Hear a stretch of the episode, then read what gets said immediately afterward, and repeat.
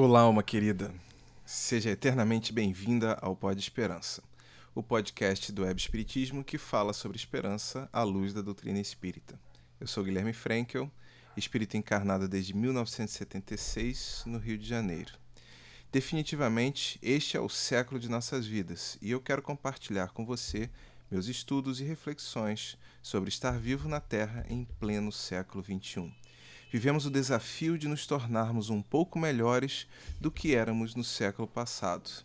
E acho que esta jornada fica mais fácil se compartilharmos nossas experiências e impressões. Sobrevivemos às últimas previsões do fim do mundo. E já que temos a perspectiva da imortalidade, nada melhor do que falarmos sobre progresso, prosperidade e esperança, não é mesmo? Bem, se você acabou de encarnar aqui no quinto episódio desta série de sete capítulos, faça uma regressãozinha e volte cinco casas. Talvez fique mais fácil acompanhar o desenvolvimento das ideias. Estamos no meio do curso de férias sobre esperança apresentado no grupo Rita de Cássia de Estudos Espíritas, no Rio de Janeiro, no início de 2020. Geralmente, os episódios desta série são montados com o áudio capturado durante as aulas presenciais. Mas você já sabe que por aqui nem tudo está sob controle, né? Vamos acertando a jornada com o carro em movimento e às vezes não tem jeito e precisamos dar uma paradinha. Você pode acessar web espiritismo.com.br e fazer o download do material usado como referência na aula. Lá, você também pode ouvir os demais capítulos desta série. Acesse o Pod Esperança em seu agregador predileto, como o Spotify ou o Google Podcasts, e acompanhe todos os episódios publicados sobre esse tema. Se você está no ano de 2020, entre os dias 7 de janeiro e 18 de fevereiro, as aulas estão acontecendo semanalmente às terças-feiras, das 18 às 19h15, e todos são bem-vindos. Não tem custo e não precisa se inscrever, é só aparecer. É claro que estamos sujeitos à lotação da casa mas normalmente todos conseguem entrar e sobram lugares nas salas onde a aula é televisionada. Se você não está no ano de 2020 entre os dias 7 de janeiro e 8 de fevereiro, convido você a acessar os outros episódios desta série aqui no podcast.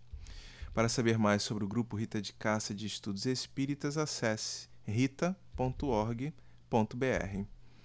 Você também pode seguir o Web Espiritismo no Twitter e no Facebook.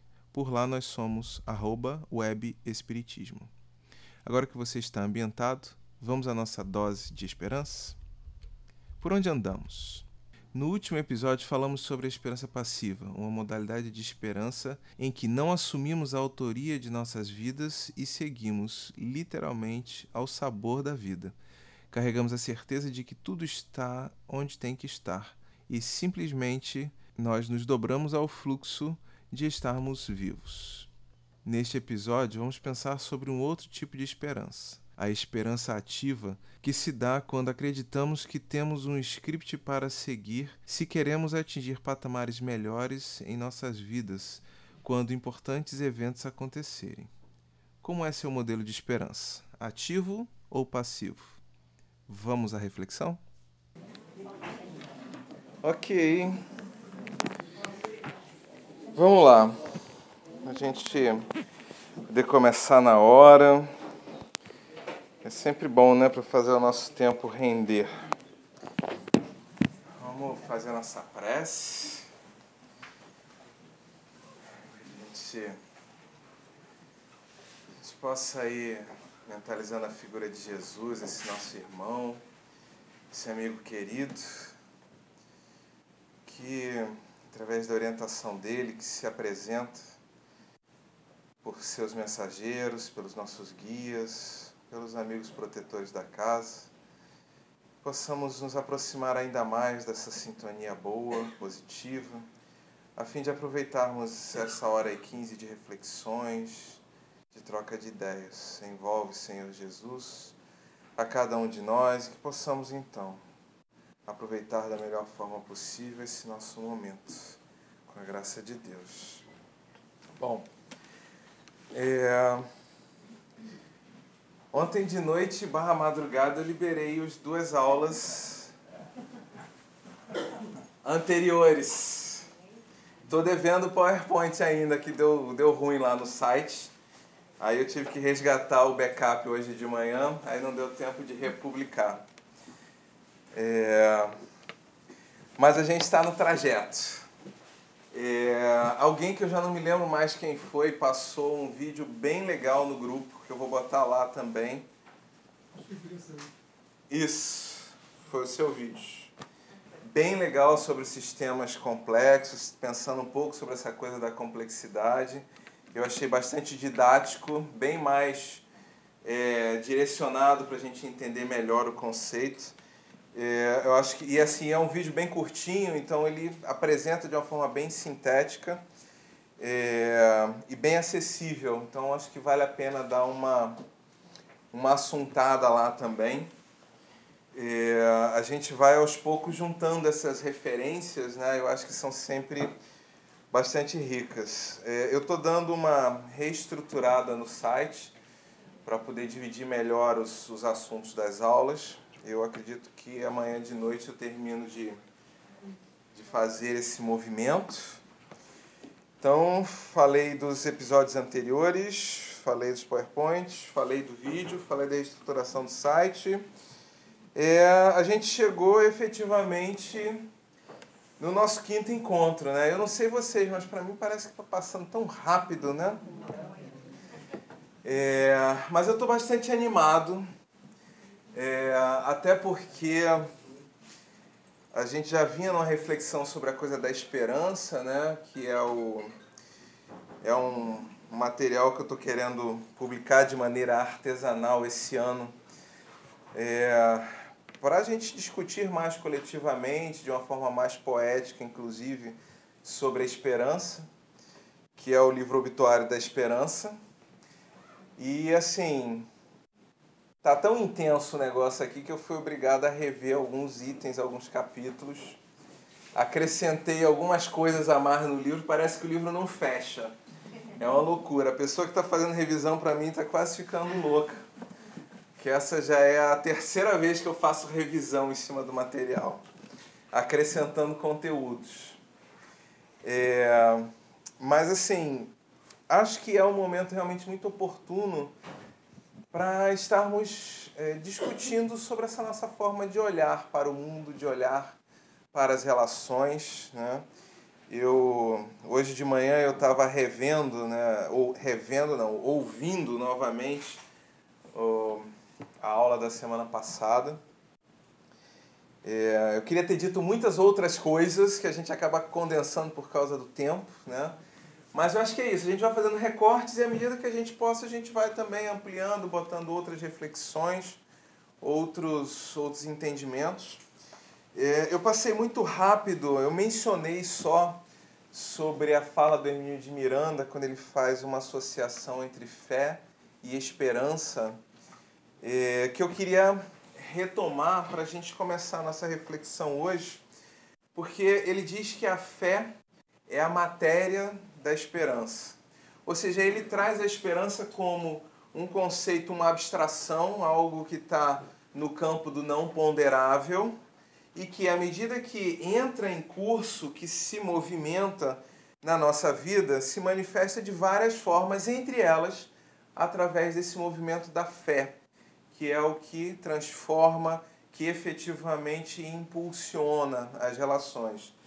Eu mencionei, inclusive, é, sobre os dois tipos de fé, né, conforme a classificação lá do Evangelho. Ele fala na fé humana e na fé espiritual, né? É, mostrando que, na realidade, a fé, dentro desse capítulo do Evangelho, ela fala sobre a capacidade de realização. Né? Então, ela tem a ver com mobilização de energia, mobilização de potenciais, transformação de realidades. E aí ela se torna humana ou espiritual conforme o foco que a gente dê. Se a gente está muito com foco nas questões materiais, ela é humana. Se a gente está com foco nas questões morais, nas questões espirituais, ela é vista como uma fé espiritual, uma fé divina. Né? É...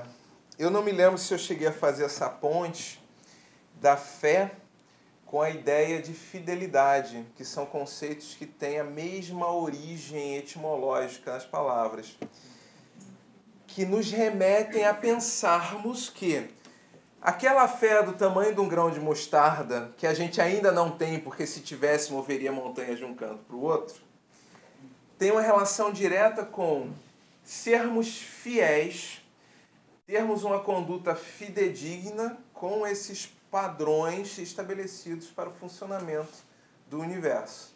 No momento em que nós conseguirmos conciliar o nosso, nosso pensar, o nosso fazer a essa força que organiza, que ordena tudo, então nós vamos dizer para as montanhas que se movam de um lugar para outro e elas o farão.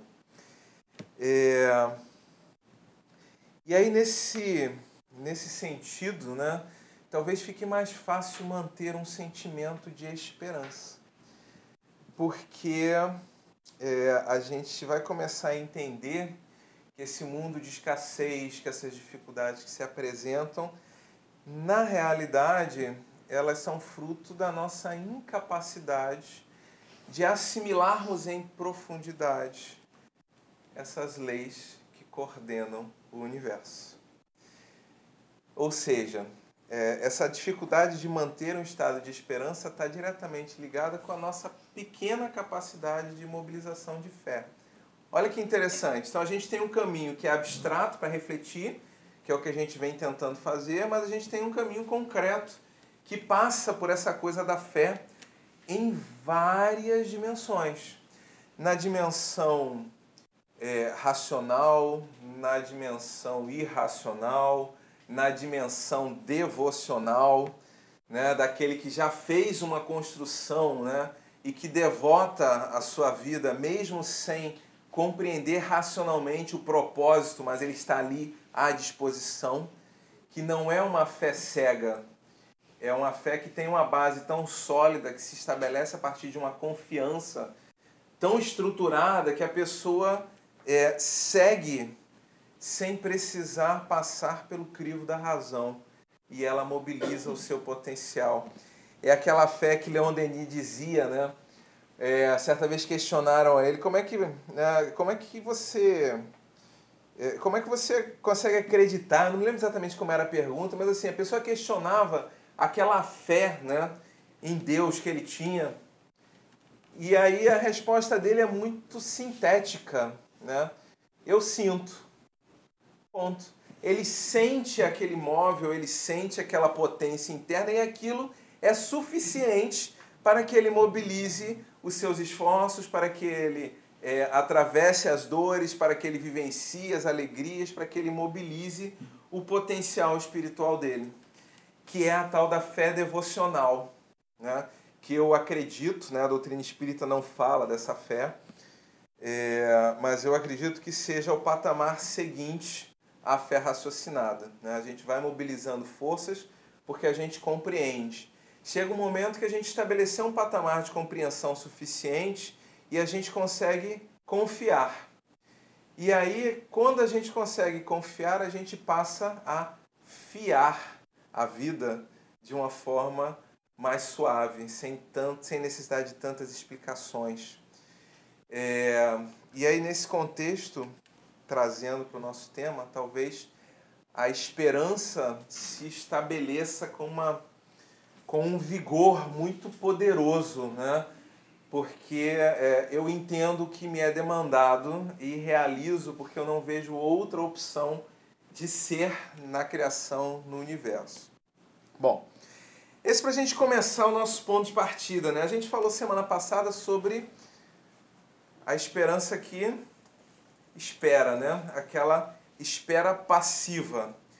É, eu até fiz uma provocação na gravação é, no sentido de pensar que essa esse tipo de esperança talvez seja um tipo de esperança é, cada vez mais raro na nossa sociedade.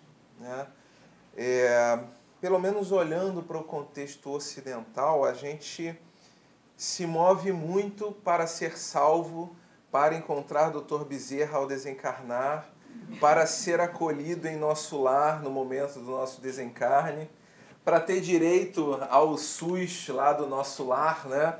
para as cirurgias perispirituais na hora que a coisa estiver meio complicada por aqui.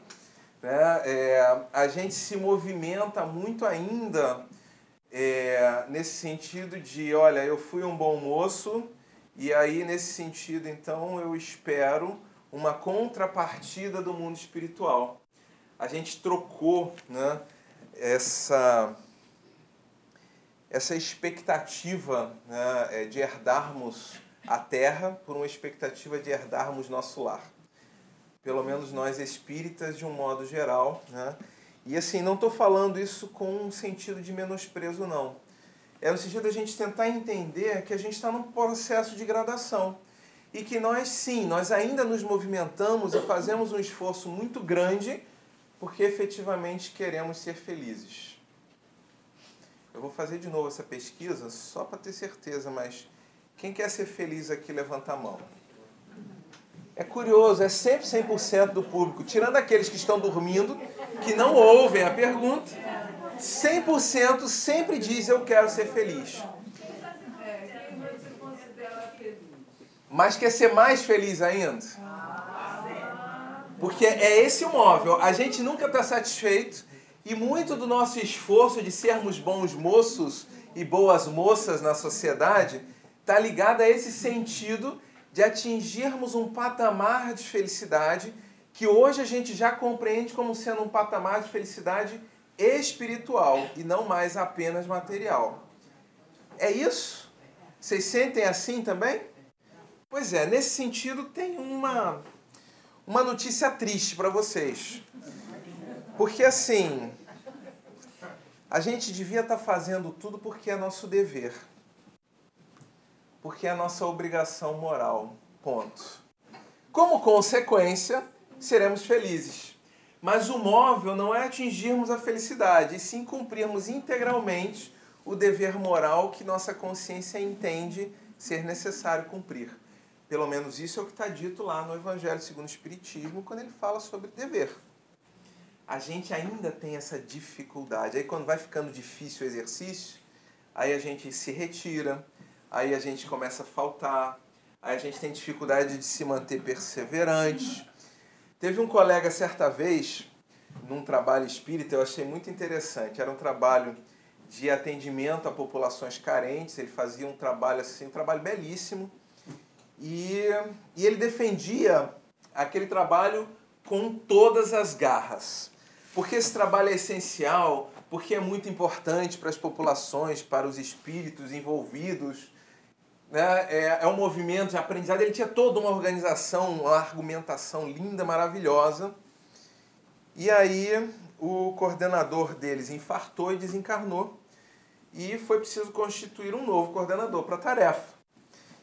Só que o cara que entrou era um cara muito linha dura, muito chato, muito detalhista.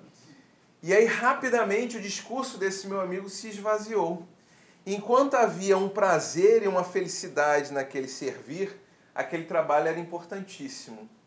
No momento em que começou a ficar difícil exercer aquela tarefa, o coordenador estava obsidiado, a casa espírita estava em risco e por causa disso ele se retirou da tarefa, que até alguns meses antes era extremamente importante para o progresso da sociedade. Percebe? Onde é que está essa discussão? Né? Eu estou buscando o cumprimento do meu dever moral ou eu estou buscando um certo grau de felicidade? É aí que a gente começa a ver a diferença. Não que seja um problema estarmos buscando felicidade. Eu pretendo viver até os 150 nessa encarnação exatamente porque é um tempo que eu julgo suficiente para me tornar feliz nessa encarnação. Com 90 já tá bom para você? Ah, não sei. Mas é uma meta. Com toda a tecnologia que a gente está gerando, vai que eu posso chegar até os 160, 170. É... Mas tem esse porém. Eu quero chegar saudável. Eu quero chegar na plenitude da minha capacidade de pensamento. Eu quero chegar com capacidade de mobilidade. Porque também chegar todo estrupiado não está valendo. Não é um exercício que eu quero fazer. É, esse é um ponto importante para a gente, percebe? É, a gente precisa desses móveis para nos movimentarmos, para nos estimularmos. E o móvel da nossa, do nosso patamar evolutivo é a felicidade. Os espíritos resgatam esse móvel o tempo inteiro como argumento para nós nos posicionarmos de uma forma crítica para cumprirmos o nosso dever moral. Ok, está tudo certo nisso. Mas é interessante a gente pensar que acima desse patamar há um outro, para onde a gente está caminhando lentamente. E talvez fique mais fácil a gente constituir essa ideia de uma esperança à medida que a gente compreende isso. Ah, ok, eu posso até cumprir o meu dever moral, desde que eu possa ser feliz. Mas entender que a gente precisa cumprir esse dever moral significa começarmos a entender que no nosso dia a dia de vez em quando a gente vai ter que passar por umas turbulências. E assim, tá tudo certo. Faz parte desse processo de construção, de é, elaboração da nossa essência espiritual. Né? Bom, mas aí pensando então na esperança ativa, que é a nossa reflexão de hoje. E aí eu queria resgatar isso por um case que está assim fresquinho, acabou de acontecer no sábado lá na Rocinha. A gente faz um trabalho né, é, de atendimento aos animais da Rocinha, uma iniciativa do grupo dos jovens, eles se organizaram, contam com o apoio dos doadores aqui do Rita, que viabilizam recursos para que a gente possa doar alguns medicamentos, para que a gente possa pagar algumas consultas veterinárias, para que a gente possa doar alguma ração para os animais, para as famílias com mais dificuldade de comprar ração para os animais. Tem toda uma movimentação e esse trabalho é feito pelo grupo de jovens, capitaneado pelas evangelizadoras desse grupo e direcionado por uma voluntária que é veterinária e que sobe uma vez por mês para realizar esse trabalho lá. Então é um trabalho também de conscientização dos donos, também de reflexão sobre a forma de cuidado dos animais. É um movimento amplo né, de educação. Mas, gente, é um desafio, porque todo sábado o atendimento começa às nove e meia da manhã. Mas às 8 horas da manhã já tem uma fila de pessoas aguardando pela distribuição das senhas para o atendimento.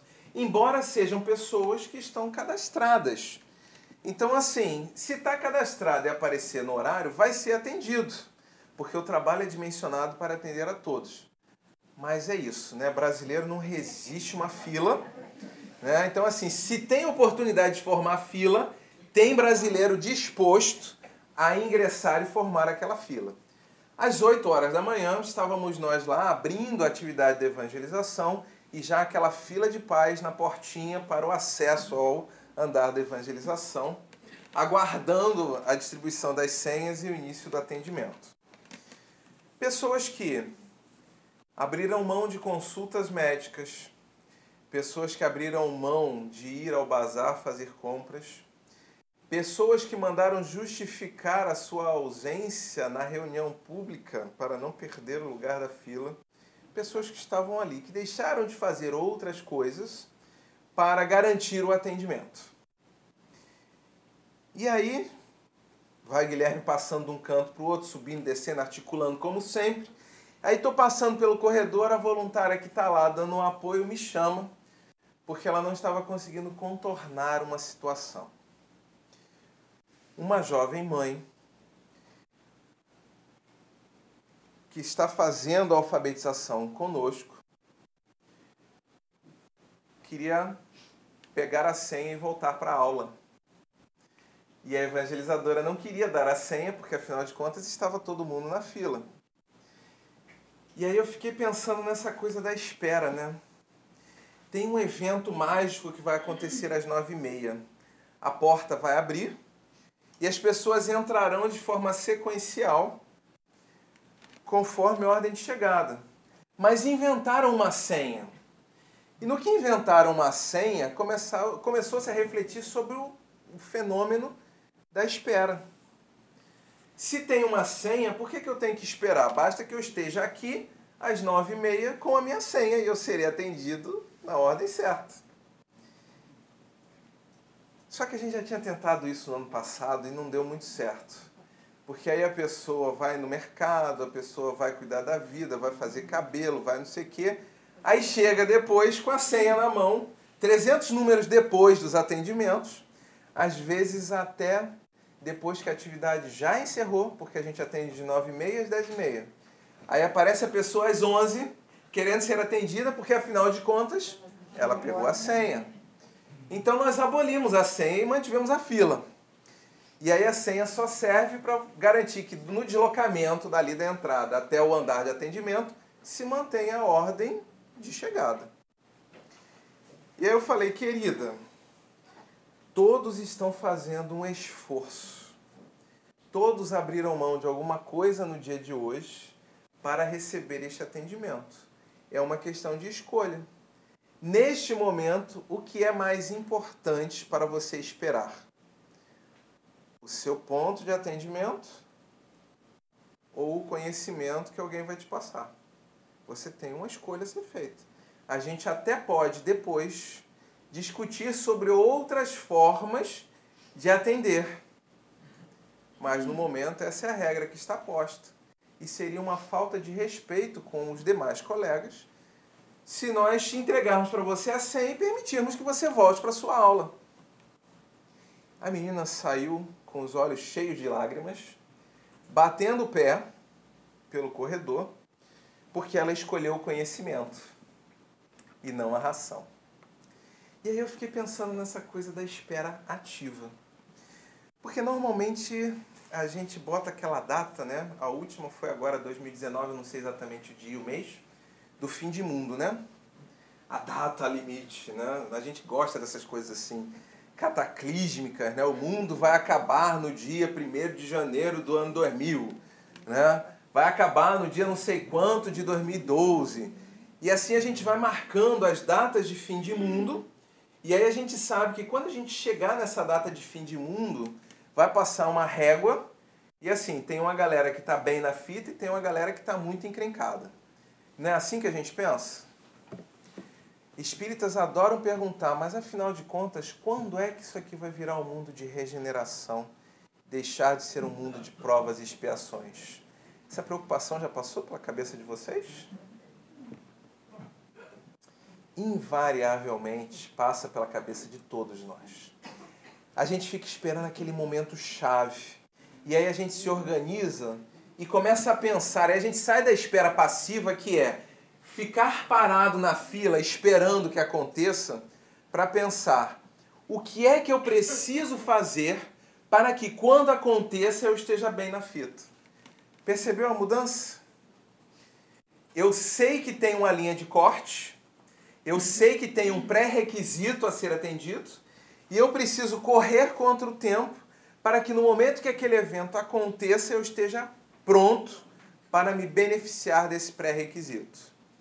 Para uns é o fim de mundo, para outros é o momento do desencarne, para mim é daqui a mais uns cento e poucos anos, quando eu fechar os 150. Mas a gente está sempre pensando nessa coisa do juízo final e construindo esse olhar de que se eu chegar lá com determinado conjunto de valores, com determinadas obrigações, com determinada quantidade de velas acesas, incensos queimados, banhos de descarregos feitos, eu estarei bem.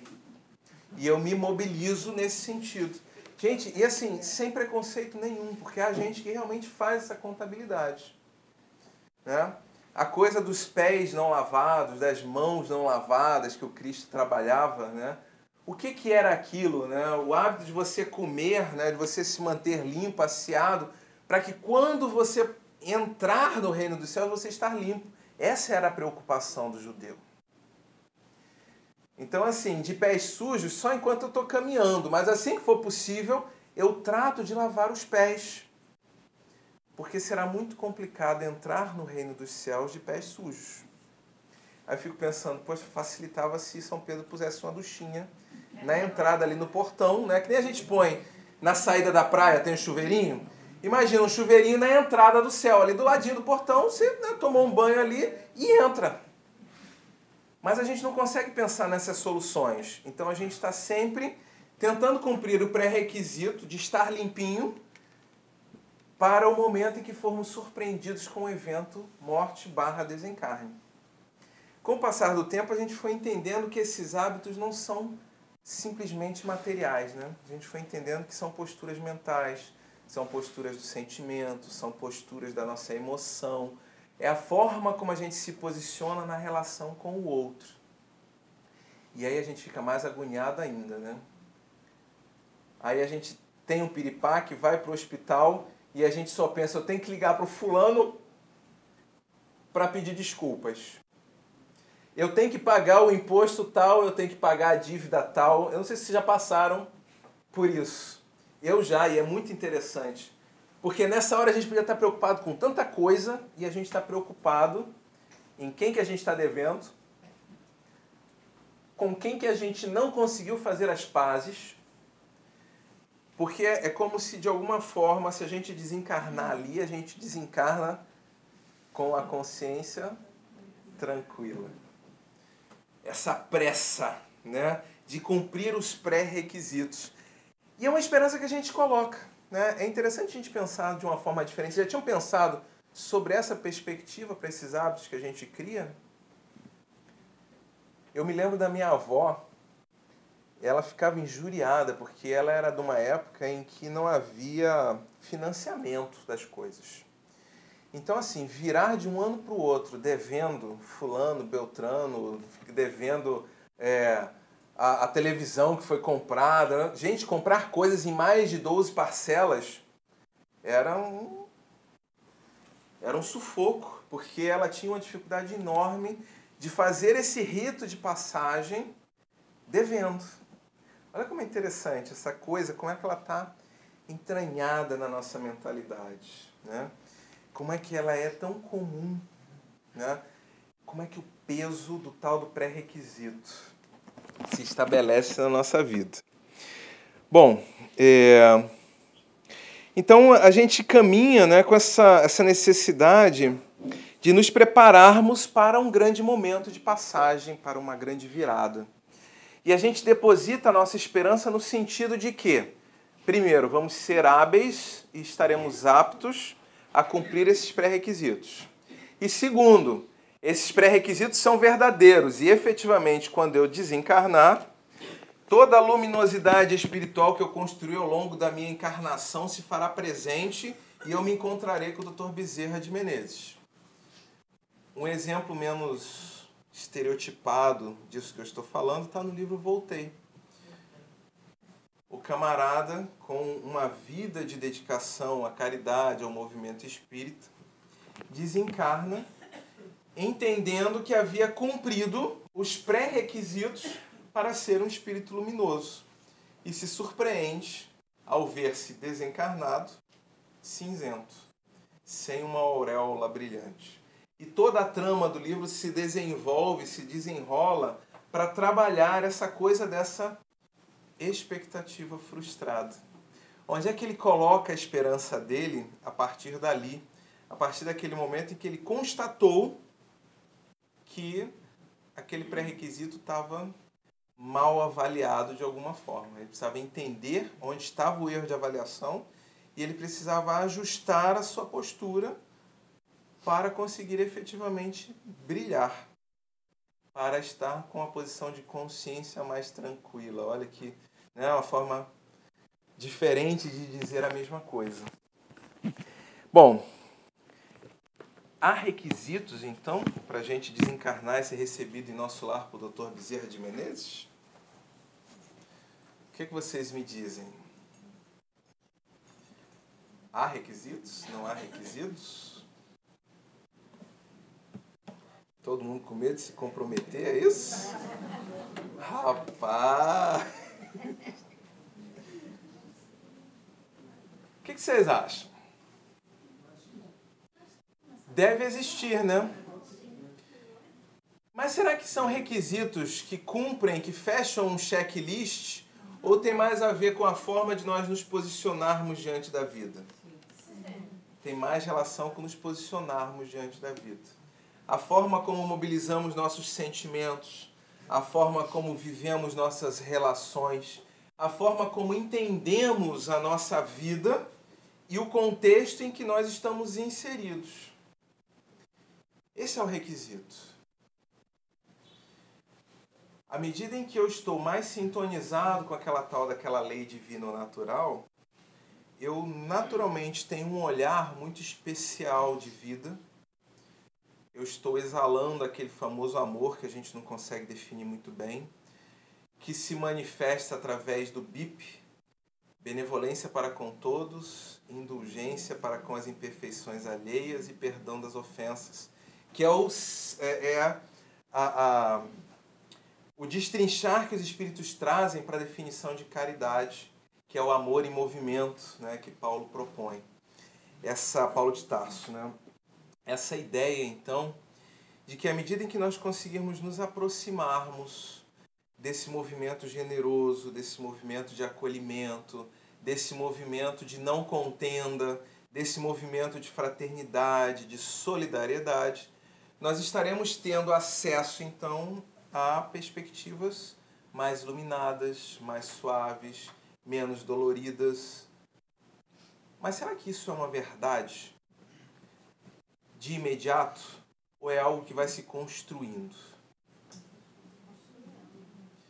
Eu posso ter todos esses sentimentos, eu posso estar mais ou menos bem na fita, mas ao desencarnar eu posso ter passado por situações traumáticas, difíceis, tem um tempo de confusão mental, tem um tempo de reorganização, né? é, da minha identidade espiritual em que talvez essas questões não sejam tão aparentes assim. Eu preciso de um tempinho para me reestruturar naquele ambiente. Mas com certeza a matriz desses pensamentos, desses sentimentos, ela é tão forte que ela vai me colocar em contato direto com esses melhores espíritos, com esses espíritos que podem me apoiar. Então, o que é certo à medida que a gente evolui moralmente? que nós vamos receber ajuda e vamos perceber ajuda especializada. Esse é certo. Agora, se eu vou para nosso lar e se eu vou encontrar o Dr. Bezerra de Menezes, é outra discussão. Quando é que isso vai acontecer? Também é outra discussão. Né? O fato é que nós estamos nesse processo de aperfeiçoamento, de aprimoramento, de crescimento espiritual, de descoberta de nosso potencial, de entrelaçamento da nossa vida com as vidas dos outros. E à medida em que eu ponho menos barreiras para esse entrelaçamento, esse caminhar fica mais fácil. O fardo leve e o jugo suave de que Jesus nos fala, porque nós estamos observando aquilo que a lei divina propõe. Ok até aqui? Dúvidas? Todo mundo calado. Vamos lá. Bom, mas ok, a gente compreendeu então que, embora a nossa expectativa não se cumpra plenamente, de alguma forma nós vamos nos sentir mais acolhidos quando nós nos alinhamos a essa lei. Mas há esse momento derradeiro em que a Terra vai deixar de ser um mundo de provas e expiações e vai virar um mundo de regeneração? Há um marco na história? Essa é uma provocação. E é exatamente aí que eu começo a pensar: bom, então não depende de um juiz externo a definição. Ele está lá olhando os monitores para a gente ficar na modernidade, acompanhando lá o monitoramento da quantidade de espíritos optantes pelo bem e a quantidade de espíritos optantes pelo mal. Quando chegar a X% de espíritos optantes pelo bem, ele manda uma barca, embarca todo mundo que é optante pelo mal ainda ou que está na dúvida para outro lugar e aí, pimba, a Terra vai virar um mundo de regeneração. É assim que vai funcionar? Não. Não. Será que é assim? Quando chegar naquela data, ele vai mandar a barca, vai embarcar todo mundo que não é optante pelo bem ainda para outro lugar e aí vai ficar só os bons e aí tudo vai virar regeneração? Também não. Então eu acho que vocês já estão se habilitando a sair da esperança ativa para adentrar no esperançar. E talvez esse seja o maior desafio para a gente. Porque a esperança ativa, ela acredita que há esse momento derradeiro de uma linha de corte. E se eu atingir os pré-requisitos, eu estou dentro. Se eu não atingir, eu estou excluído e pronto. E aí, prantos e ranger de dentes, conforme a fala do Evangelho. Por um tempo. Cada um tem seu momento. Mas o momento planetário, o momento coletivo, ele não está tá definido como uma data. E esse aqui é o grande barato de pensar essa coisa da esperança ativa. Quando a gente chegou na conclusão dessa história da esperança ativa há uns dois anos, foi exatamente pensando nessa galera, a maioria de nós, que entendemos que há uma data limite, que as coisas vão acontecer naquela data e eu tenho que estar pronto Ó, carnaval tá chegando. Minha passagem tá comprada para o dia. Eu nem sei que dia é o carnaval, gente. Que vergonha. 23. Então, minha passagem está marcada para o dia 22, às 11 horas, na rodoviária Novo Rio. Se eu não chegar lá nessa hora, o que, que acontece? Perco o ônibus. Então, eu tenho pré-requisitos para atender. Eu vou ter que estar minimamente no local do embarque com as minhas malas, com o meu bilhete, pronto para viajar. Essa é a esperança ativa. Então, o que é que eu preciso fazer daqui até o dia 21 de fevereiro para que eu esteja lá direitinho? Arrumar a mala, separar as roupinhas, preparar meu, meu estoque de, sei lá, de camisinhas. Cada um vai se organizar de acordo com a viagem que está planejando. Ah, eu estou indo para a praia, então eu vou ter que ter protetor solar. Eu estou indo para o campo, eu vou ter que ter muitos livros para ler. Eu estou indo fazer uma viagem fotográfica, eu tenho que ter minha máquina fotográfica e bateria e não sei o que e tudo mais direitinho. Né? A gente precisa se preparar. E aí a gente vai se preparando. E não, essa roupa eu não posso usar hoje, porque senão não vai dar tempo de lavar e secar para o dia da viagem. Então eu já escolho um outro look. Não é assim que funciona? É assim que funciona. É, e caramba, eu não posso deixar de levar minha máquina fotográfica, mas ela tá com aquele defeitinho. Será que dá tempo do cara lá na manutenção de consertar? Aí eu já corro para levar a máquina hoje, já dou uma chorada para ver se ele consegue avaliar e resolver o problema até o dia 20, porque no dia 21 eu tenho que estar na rodoviária. Percebe? Essa é a esperança ativa. Tem aquele momento derradeiro em que algo importante vai acontecer e eu tenho pré-requisitos e eu me movimento para atender esses pré-requisitos. Ao longo da história, nós colocamos vários pré-requisitos. Né? A confissão de domingo, a comunhão de domingo, né? o respeito aos dias santos, as três ou quatro preces diárias para o pessoal do, do, do Islã. Cada religião, cada agrupamento coloca o seu conjunto de ritos. Eu costumo brincar que aqui na Casa Espírita a gente também coloca a reunião pública semanal, né? a quantidade de livros lidos ao longo do ano, está inscrito ou não em algum curso, a gente meio que coloca como pré-requisito para que a gente de alguma forma se salve. Né? Aí, à medida que a gente vai refletindo sobre isso, a gente vai entendendo que na realidade a reunião pública, o passe, o curso são apoios para que a gente transforme os nossos valores. Não são pré-requisitos.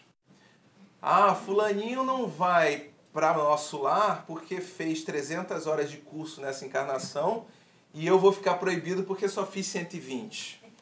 Não é essa a questão. Não é o volume de trabalho voluntário não é o por onde traçamos, mas sim o como nós traçamos essa estrada, como nós trilhamos isso. Mas é interessante a gente pensar sim nessa coisa da expectativa, dessa esperança ativa, porque muitas vezes nós nos mobilizamos ainda no nosso dia a dia conforme esse modelo. Eu acho que talvez um exemplo assim bastante mundano e prático seja o das pessoas na fila do nosso case de sábado. Mas como assim você vai permitir que ela seja atendida, que ela receba uma senha se ela nem está na fila? O pré-requisito para o atendimento não é estar inscrito, é estar na fila. Percebe? Quem é ela? Foi uma das perguntas que fizeram. Quem é ela para ter o direito de não precisar ficar na fila e receber o atendimento? Olha como é interessante isso, né? Poxa, eu trabalho, trabalho, trabalho e eu tô sempre com o boleto me perseguindo. Fulano faz meia dúzia de horinha, ganha uma fortuna e vive nos bares, vive na festa. É essa coisa da esperança que espera. A gente começa a se comparar com o outro e dizer assim, mas espera aí, eu estou cumprindo o pré-requisito e ele não. Por que, que a vida dele está melhor do que a minha? A gente faz ou não faz esse tipo de avaliação? O tempo todo, né? Melhor nem sacudir muito a cabeça para não se comprometer, né? Mas o tempo todo a gente está fazendo esse pensamento. Mas, professor, a gente está aqui para resgatar, né? A gente está aqui para resgatar, sim, sem dúvida. Mas não através da comparação com o outro. E essa é a provocação que eu faço. Não, cada um tem uma evolução diferente. É uma corrida que a gente está fazendo contra nós mesmos. A gente definiu uma meta para a gente, a gente tem que cumprir essa meta. Seremos bem-sucedidos se cumprirmos essa meta. Seremos mal-sucedidos se não cumprirmos essa meta. Mas cada um sabe a sua meta. Sim, mas quando a gente olha para o contexto, a gente tem a tendência de projetar a nossa meta no outro e dizer assim: covardia. Fulano está fazendo menos do que eu e está com mais recurso do que eu. Não, mas isso é muito feio, é porque o fulano está merecendo, Ah. Sim, olha como é interessante. Aí a gente. Lembra que eu falei da palavra merecimento há uma ou duas aulas atrás? Que era uma palavra complicada? É isso. Entender que não é merecimento e sim necessidade é talvez um dos maiores desafios para nós espíritas. Não há merecimento e sim necessidade. Senão quem encarna pobre, miserável, é como se ele merecesse. Eu necessito daquele recurso para despertar alguma dimensão da minha vida que diz respeito à minha própria história. O outro tem outras necessidades e recebe outros recursos, porque o mundo é de abundância. Lembra que a gente já discutiu sobre isso? O universo está sempre em desenvolvimento. A gente não vive a escassez, a gente tem o tempo infinito para nos construirmos como espíritos conscientes de nosso dever moral ou felizes, se vocês preferirem usar o termo mais corriqueiro para a gente. Mas, professor, assim, Deus dá cobertura conforme foi, né? Mais ou menos. Sim, sim, sim. Mas o que, que acontece quando a gente está tentando definir uma medida de frio e uma medida de temperatura, de conforto térmico para todo mundo igual? Essa é uma discussão intensa, porque a lei de Deus ela prevê uma igualdade sobre um contexto diferente do que a gente está acostumado.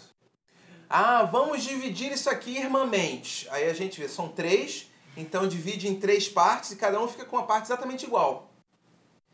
Mas a igualdade que a lei nos propõe é: tivemos a mesma origem, temos acesso a todos os recursos que precisarmos para nos construirmos e todos nós seremos plenamente conscientes de nossa espiritualidade e cumpridores do nosso dever, ou todos nós seremos felizes em algum momento dessa jornada. Essa é a igualdade. Entre a origem e o destino, tem um caminhar com diversas possibilidades.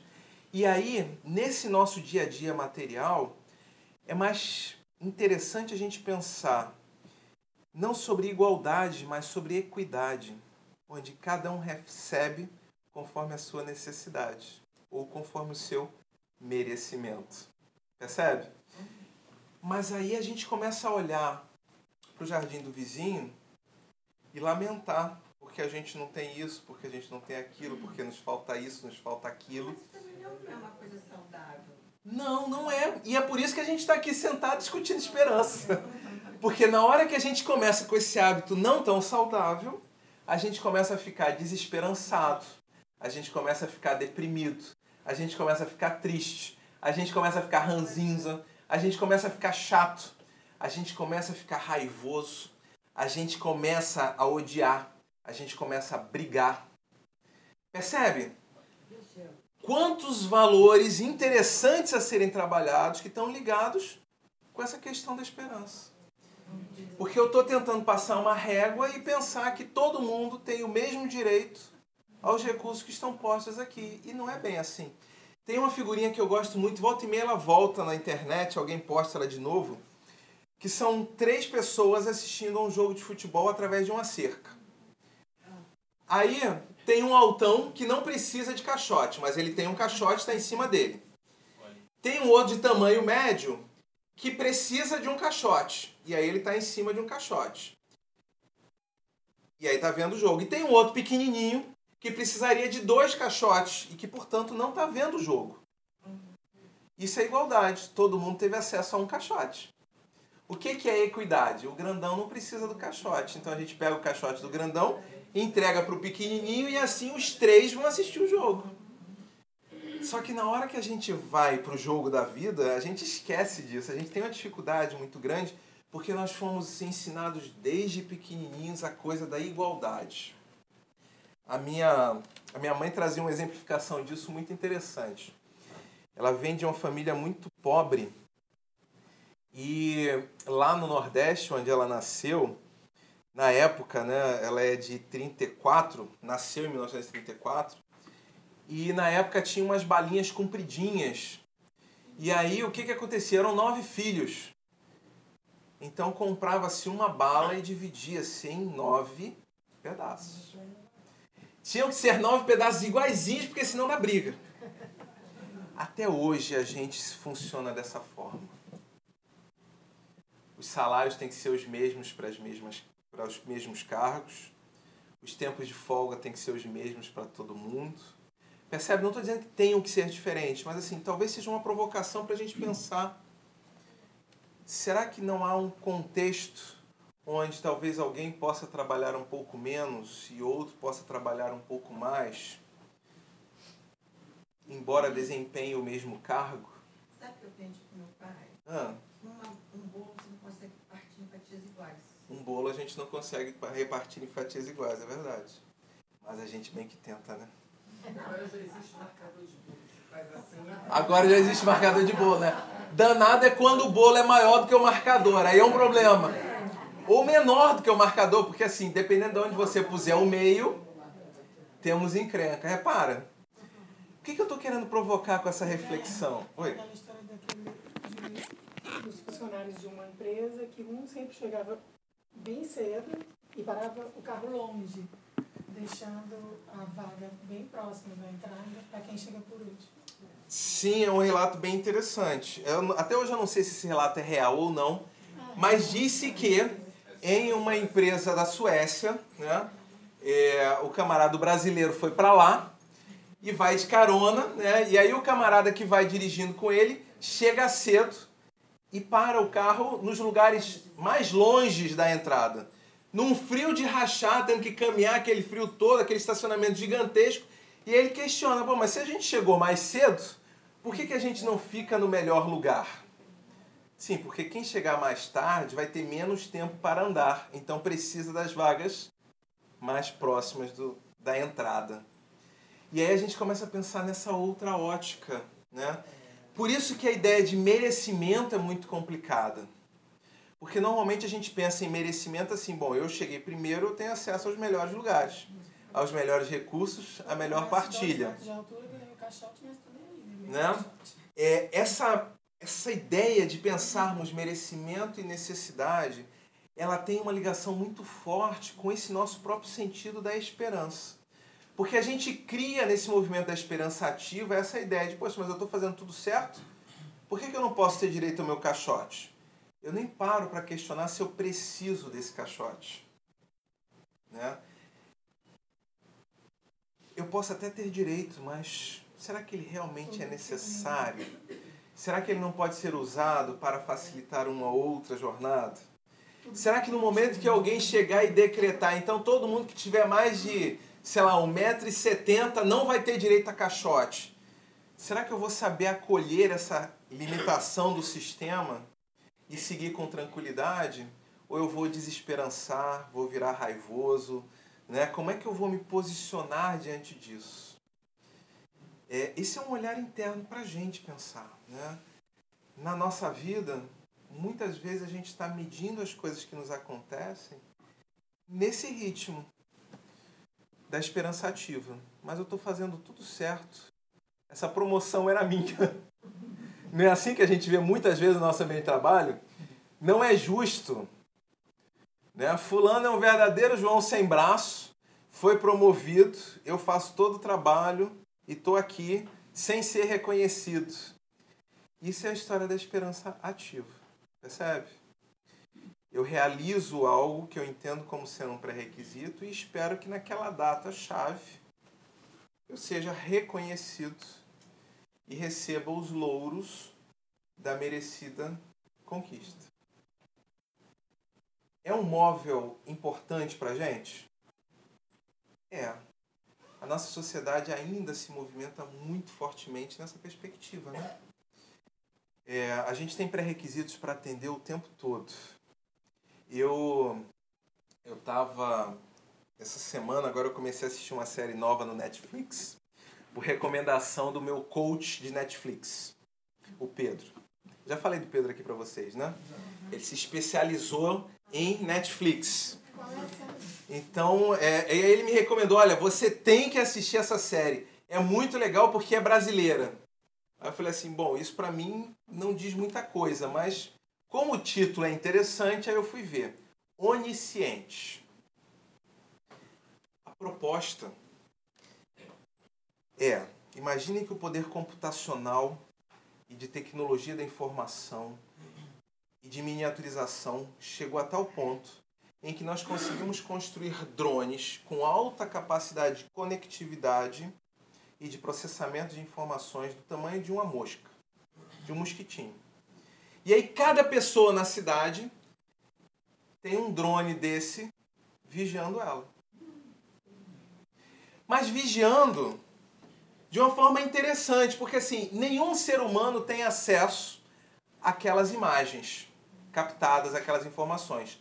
Só a inteligência artificial que está por trás daquilo, medindo os batimentos cardíacos, validando as suas ações perante a lei, etc. Então, assim, você vacilou, imediatamente a inteligência artificial aciona as autoridades e dizem, olha, fulano está no lugar tal, cumpriu, acabou de realizar um crime, o crime é tal, a sentença é tal, e aí o telefone do sujeito toca na hora e diz assim, apresentar, se você está a não sei quantos minutos da autoridade mais próxima, apresente-se no local tal para arcar com as consequências do seu crime.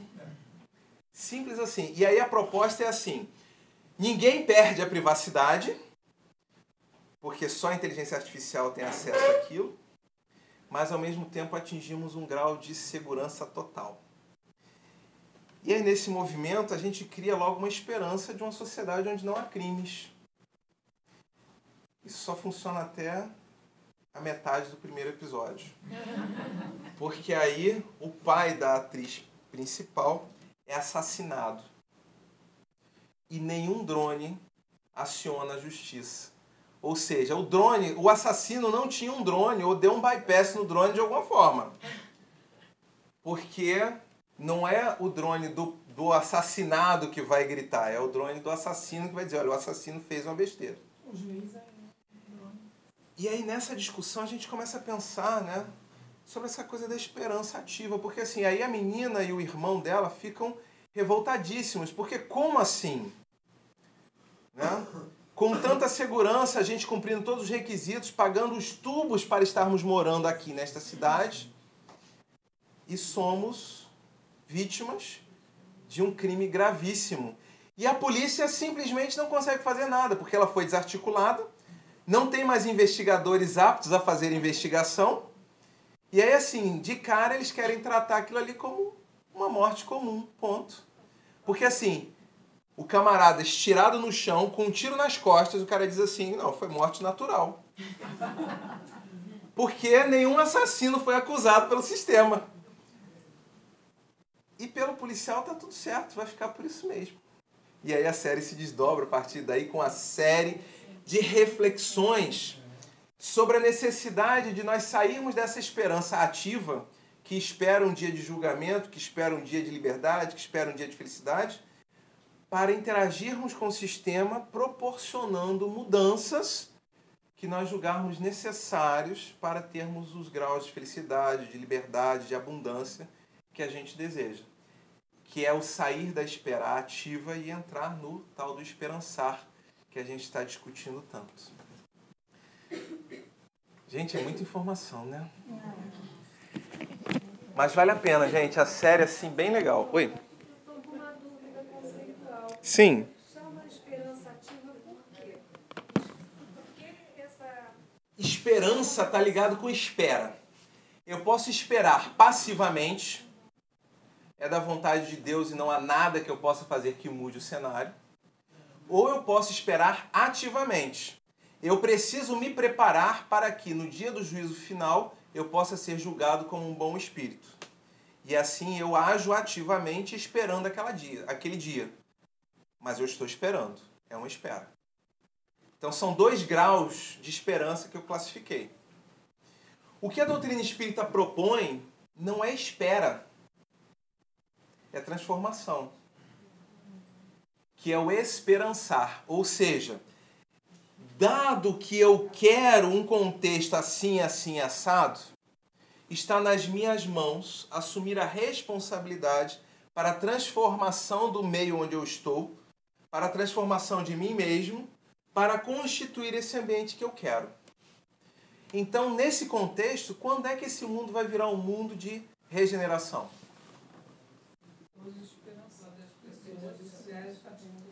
Quando todos nós tivermos uma atitude de mudança.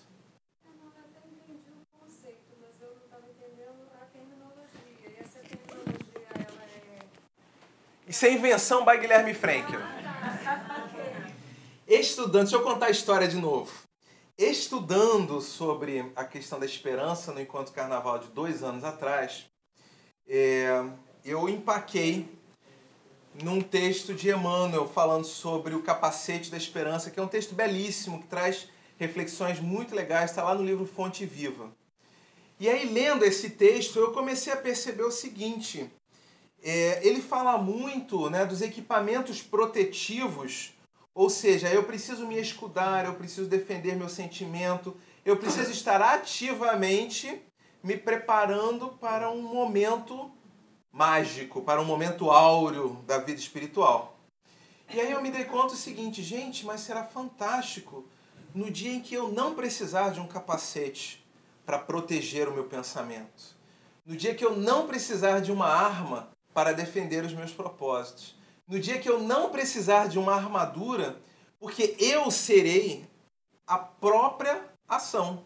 Eu serei a própria transformação. E aí veio essa coisa, né, do esperançar versus a esperança. E aí, à medida que eu fui aprofundando essa reflexão, eu percebi que haviam dois tipos de esperança ainda. Que era essa esperança passiva, que a gente vê muito numa história mais antiga, é a vontade de Deus e não há nada que eu possa fazer. A gente vê muito isso na mitologia grega, na mitologia romana, onde nós somos joguetes dos deuses e ponto. E aí, mais recentemente, essa mitologia vai ganhando um outro olhar, onde eu posso manipular o desejo desses deuses para chegar onde eu quero. Então eu saio de uma espera passiva para uma espera ativa. Eu continuo dependendo da boa vontade dele. Mas eu caio nas graças dele ao render determinados sacrifícios, ao realizar determinadas coisas. Ok? Ficou clarinho? Vocês não vão encontrar esse termo esperança ativa em lugar nenhum, e nem esperança passiva. É, isso é esforço de reflexão mesmo. Com uma ajuda muito grande dos amigos espirituais da casa, eu preciso reconhecer. Você falou do cair, cair nas graças de Deus, a cartinha da minha neta, Papai Noel, foi exatamente isso. Eu fui uma boa menina durante o ano, eu gostaria de ganhar de dar tal, tal, tal, tal presente. Eu Exatamente. fui boazinha. Eu fui boazinha e aí eu mando uma cartinha pro Papai Noel, só lembrando, porque assim, ele tá monitorando, mas só para lembrar, né? Eu fui uma boa menina, então eu mereço receber o presente que eu quero. Cartinha dela, sete anos. E a gente vê que isso está na nossa cultura. E aí é muito interessante quando a gente pega aquela, aquela animação. É... Ai meu Deus, em português eu tá me falando o termo, o nome agora. É... Entego, é, em que ele propõe uma revisão da Rapunzel. A Rapunzel não fica no alto do castelo esperando o enrolados. Maravilha, obrigado. Ó, vou começar a te considerar como consultora também, hein? A princesa, as princesas da Disney hoje são princesas empoderadas. Elas não ficam esperando o príncipe encantado. Ela vai lá, mata o dragão, resolve o problema e vai tocar a vida dela. Porque é isso, a gente está saindo dessa espera ativa em que eu cumpro os requisitos para forçar o contexto na direção do que eu quero. Talvez um exemplo fantástico que vem da Disney também é, seja aquela outra animação da Princesa do Cabelo Vermelho, a Valente. O pai e a mãe, os reis, decidem que ela tem que casar com um dos representantes dos outros reinos. E aí estabelecem uma competição. Aquele que tiver a maior pontuação casa com a filha. E aí ela escolhe arco e flecha, porque ela é muito boa de arco e flecha. E no dia da competição ela vai lá e bate todos os competidores. E ela diz assim: então eu me caso comigo mesma. Ponto. Acabou, subverteu o sistema para ir na direção dos valores que ela acha importantes. Esse é o contexto que a gente tem discutido muito, né? Cada vez mais a gente olha para a vida e se empodera. Cada vez mais nós questionamos os ritos, os rituais religiosos. Cada vez mais nós inventamos as nossas próprias religiões, não é assim? Né? É, ah, eu sou. Um amigo meu falou outro dia, eu, morri de rir. Ele falou assim, você é, um, você é um espírita muito atípico, espírita que medita, que acende incenso, que tem estátua do Buda. Aí eu falei assim, sim, e qual é o problema? O movimento do ser espírita é transformação moral? Se eu estou fazendo transformação moral, amigo, pouco importa se eu estou de cabeça raspada, se eu estou acendendo incenso, se eu estou acendendo vela, se eu estou correndo 300 km por dia, se vou à missa, se vou à reunião pública semanal. A grande questão é como é que eu estou mobilizando o potencial de recurso que está à minha disposição para essa construção interna, para me tornar uma pessoa com mais BIP. Pergunta de prova, o que é BIP mesmo? Benevolência para com todos, indulgência para com as imperfeições alheias e perdão das ofensas. Aí eu não faço a menor ideia. Está na lei de justiça, amor e caridade do livro dos Espíritos. Deve ser 88 alguma coisa. Oi? Gente, pessoal que tem memória de número é fantástico. 886, vai lá ver. Se não for, lê um pouquinho antes, um pouquinho depois, vai chegar, porque é por ali. Já disseram assim, ó, eu não sei onde tá, lê o livro todo, que aí você Ah, eu adoro isso. Tá no livro, em algum lugar do livro dos Espíritos. Lê ele todo, vai ser Outro dia um amigo se irritou comigo porque eu tenho esse, segundo ele, péssimo hábito. Quando eu vou fazer os estudos, a minha referência é assim, livro tal, autor tal. Ele falou, qual o capítulo? Eu falei, ué, você, lê livro por capítulo? Pega a obra toda, para você poder entender o contexto. Senão não faz sentido. Bom, mas aí voltando então a essa questão, né, a gente começa a fazer essa separação, a gente começa a perceber que a gente não está atrelado a datas, a eventos fixos e à vontade de alguém exterior. A gente está atrelado, na realidade, a nossa situação de maior ou menor felicidade, de maior ou menor integridade, tem a ver com o nosso próprio posicionamento diante da lei. À medida em que eu me posicione melhor, eu passo a conseguir acessar a melhor parte da espiritualidade. E aí eu estou merecendo estar num lugar melhor. Olha como é interessante. Ou eu estou precisando, necessitando de ambientes mais provocativos, mais instigantes para desenvolver as minhas habilidades. Imagina um camarada com doutorado em matemática dando aula lá no Fundamental 2 de teoria dos conjuntos para aquela monte de criancinha que mal sabe falar. Faz sentido? Com todo o nível de estudo que ele tem, com todo o conhecimento, ele merece estar em outro espaço. a gente pode pensar de outra forma.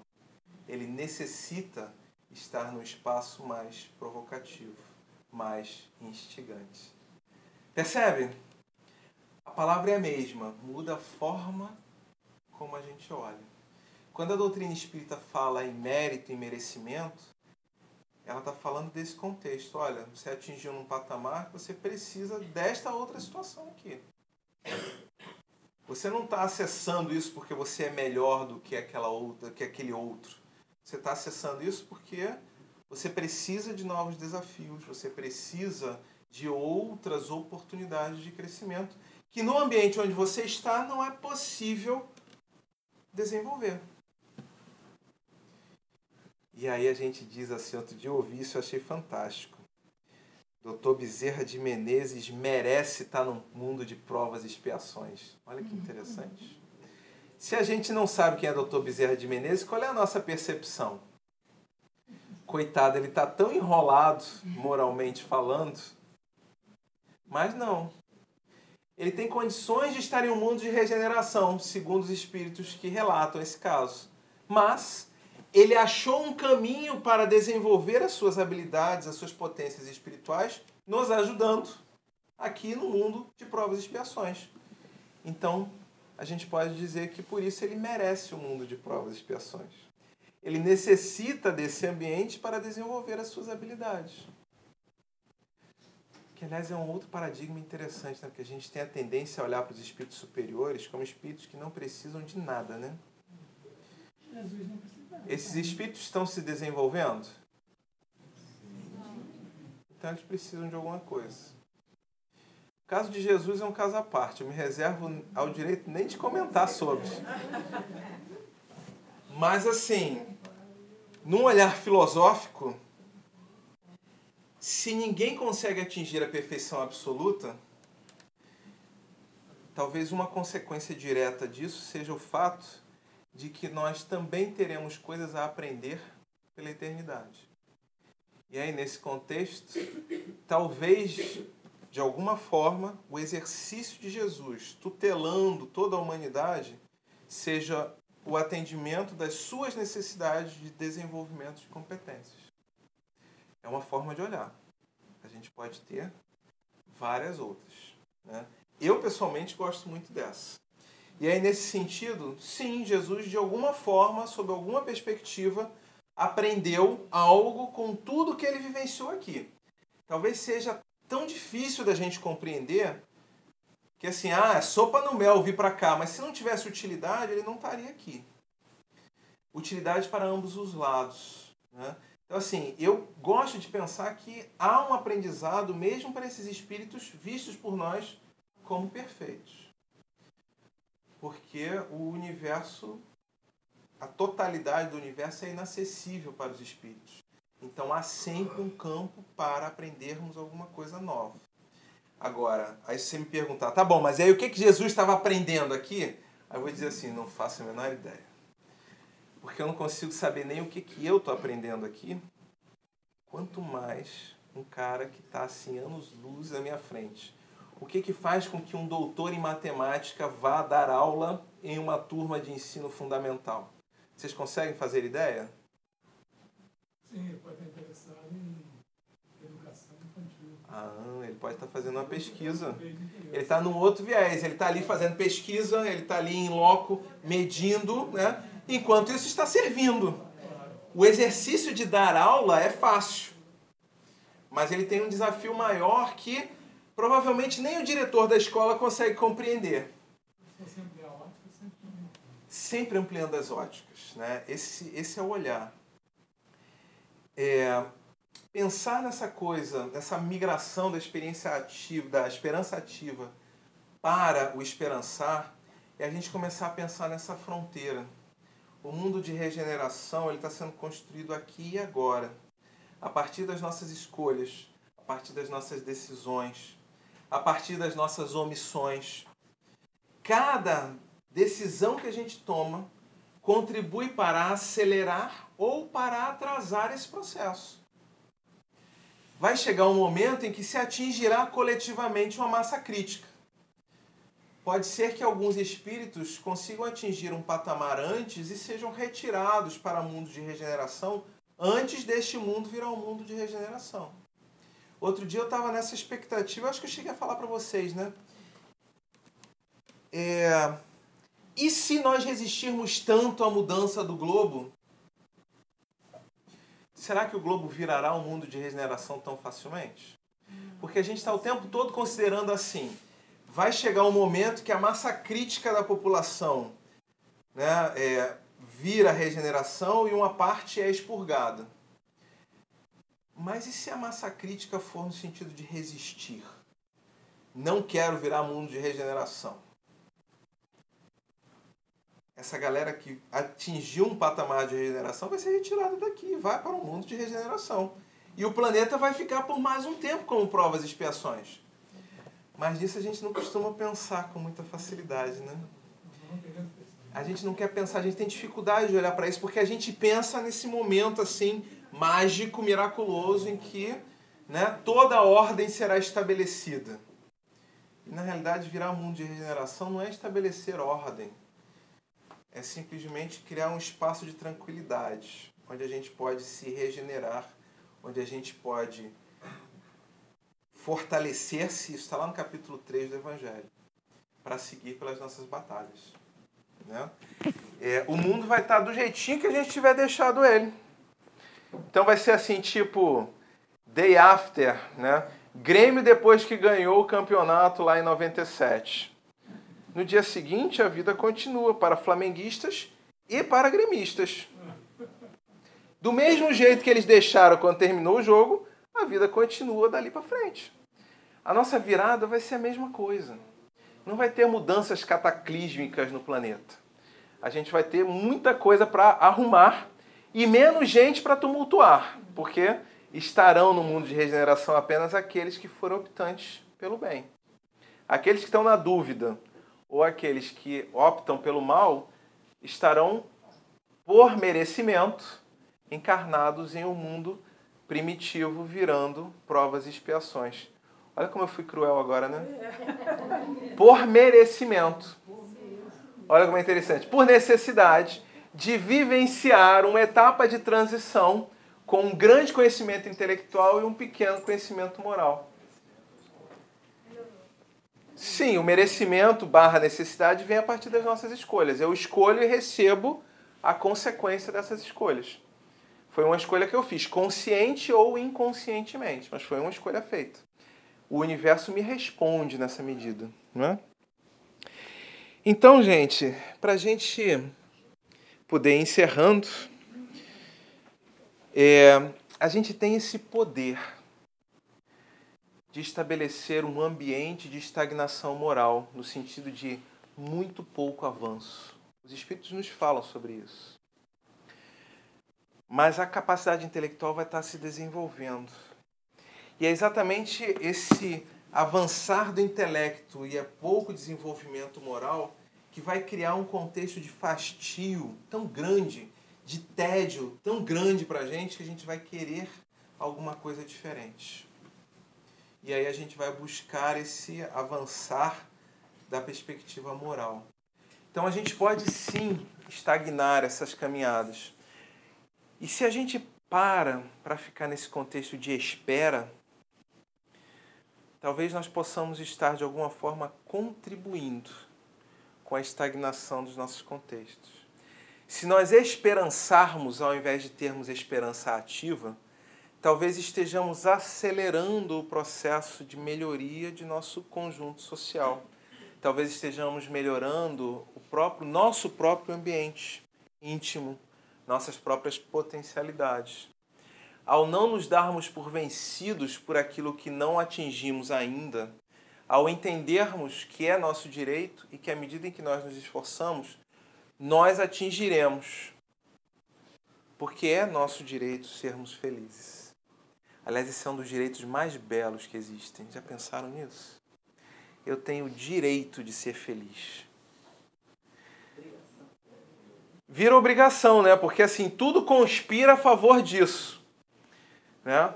Mas eu recebo todos os recursos mesmo diante de todas as decisões mais erradas que eu venha fazer, eu não consigo alienar esse direito de ser feliz. E a vida vai me provocar para que eu me conscientize desse direito e mobilize os meus esforços para conquistá-lo em algum momento. Isso é sair da esperança ativa e entrar no esperançar. Ah, é? Então eu tenho direito aquela hora que a gente fica brabo, né? Que nem na história da. nem filme americano, né? O, o herói tá lá apanhando do bandido, apanhando, apanhando, apanhando, aí tem aquele momento que dá aquela virada, parece que alguém virou uma chavezinha lá, muda a música, e aí o cara sai do ser surrado para ser quem surra e reverte a história e ganha o grande vilão e acaba a história. É isso. Enquanto nós não acharmos esse potencial em nós, a gente vai estar ali esperando o próximo grande evento e se preparando para ele. Quando nós nos conscientizarmos que é nosso direito sermos felizes, nós vamos começar a mobilizar todos os recursos, apesar de ainda não estarmos conseguindo ser felizes. É diferente. A gente decide escrever o mais brevemente possível os melhores capítulos da nossa história. Né? Bom, é... nesse sentido, então, quem será salvo? Quem mantém a esperança ativa, quem mantém a esperança passiva ou quem esperança? Muito bem, todos. Cada um no seu ritmo, cada um na sua velocidade. Todos os modelos de esperança são modelos válidos para essa construção. O importante é que a gente esteja o tempo todo refletindo sobre as características desse modelo que a gente adotou. Porque pode ser que a gente esteja sofrendo porque esse modelo já esteja obsoleto para nós e a gente precise fazer um pequeno ajuste de modelos. Uma troca, né? abandonar um protótipo e assumir uma nova perspectiva e caminhar a partir dali, com novas premissas, com novos objetivos, com novos propósitos. Essa é uma proposta que assim eu vejo muito claramente na doutrina espírita. É algo que eu estou cada vez mais motivado porque eu quero entrar no mundo de regeneração o quanto antes. Então assim, é, eu tenho pressa de escrever esses capítulos da minha própria história. Não sei vocês. Eu assim, quando me perguntam, você quer ser feliz? Eu falei, quero e tenho pressa. É sempre assim essa urgência que a gente está sentindo. Né? Parece que o tempo está acabando. Não, o tempo não está acabando. O tempo está respondendo aos nossos potenciais, às nossas capacidades. A questão é que esse ponto de virada, onde a gente vai parar de apanhar, está chegando. As últimas notas desse movimento do só apanhar estão acabando. E a gente está intuindo isso. Daí vem esse sentimento, segundo a minha leitura, vem esse sentimento de urgência. Porque muito brevemente a gente vai precisar fazer essa virada. A gente vai precisar mudar o modelo de pensamento, o modelo de ação. E quanto mais cedo nós nos prepararmos para esse modelo, mais facilmente nós faremos essa transição. Tem uma galera aí que já está anos luz à nossa frente. Mas tudo bem, eles estão no ritmo deles, a gente está no nosso. O importante é que a gente esteja consciente de que muitas dessas dores, muitos desses sofrimentos vêm da insistência que nós temos em manter um modelo talvez para nós ultrapassado de esperança, quando já temos condições de assumir um novo modelo. Um modelo que exige esforço, um modelo que dá trabalho, mas um modelo que tem mostrado muitos resultados positivos. Que a gente possa fazer essa revisão, então, os nossos modelos de esperança. Que a gente possa passar essa semana inteira olhando para a nossa vida esperançosa e questionando qual é a minha esperança, ativa, passiva, né? Será que eu já estou esperançando? Como é que eu posso modificar esse quadro? Para que a gente se encontre na próxima semana para o nosso próximo encontro, se Deus quiser. Vamos fazer a nossa prece que possamos então elevar os nossos pensamentos até Jesus, dizendo: Jesus, estamos aqui,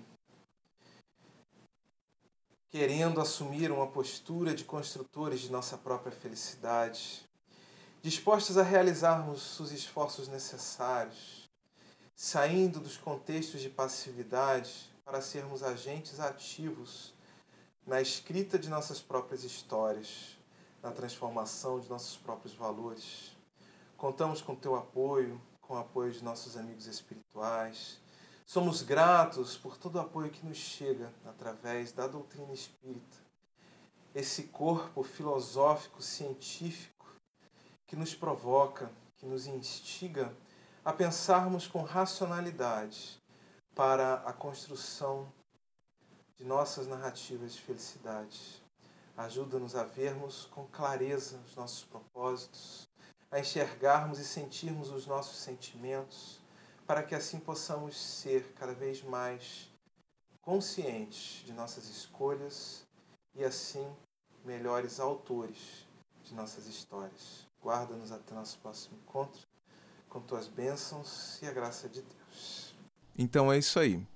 Encerramos aqui a quinta reflexão do nosso curso de férias sobre esperança e convido vocês a acompanharem nas redes sociais, arroba webespiritismo, no podcast, no anchor.fm barra podesperanca, uh, é bem fácilzinho de encontrar, ou então vocês podem adicionar lá no Spotify, buscar Pod Esperança, que vão conseguir localizar esse conjunto de reflexões.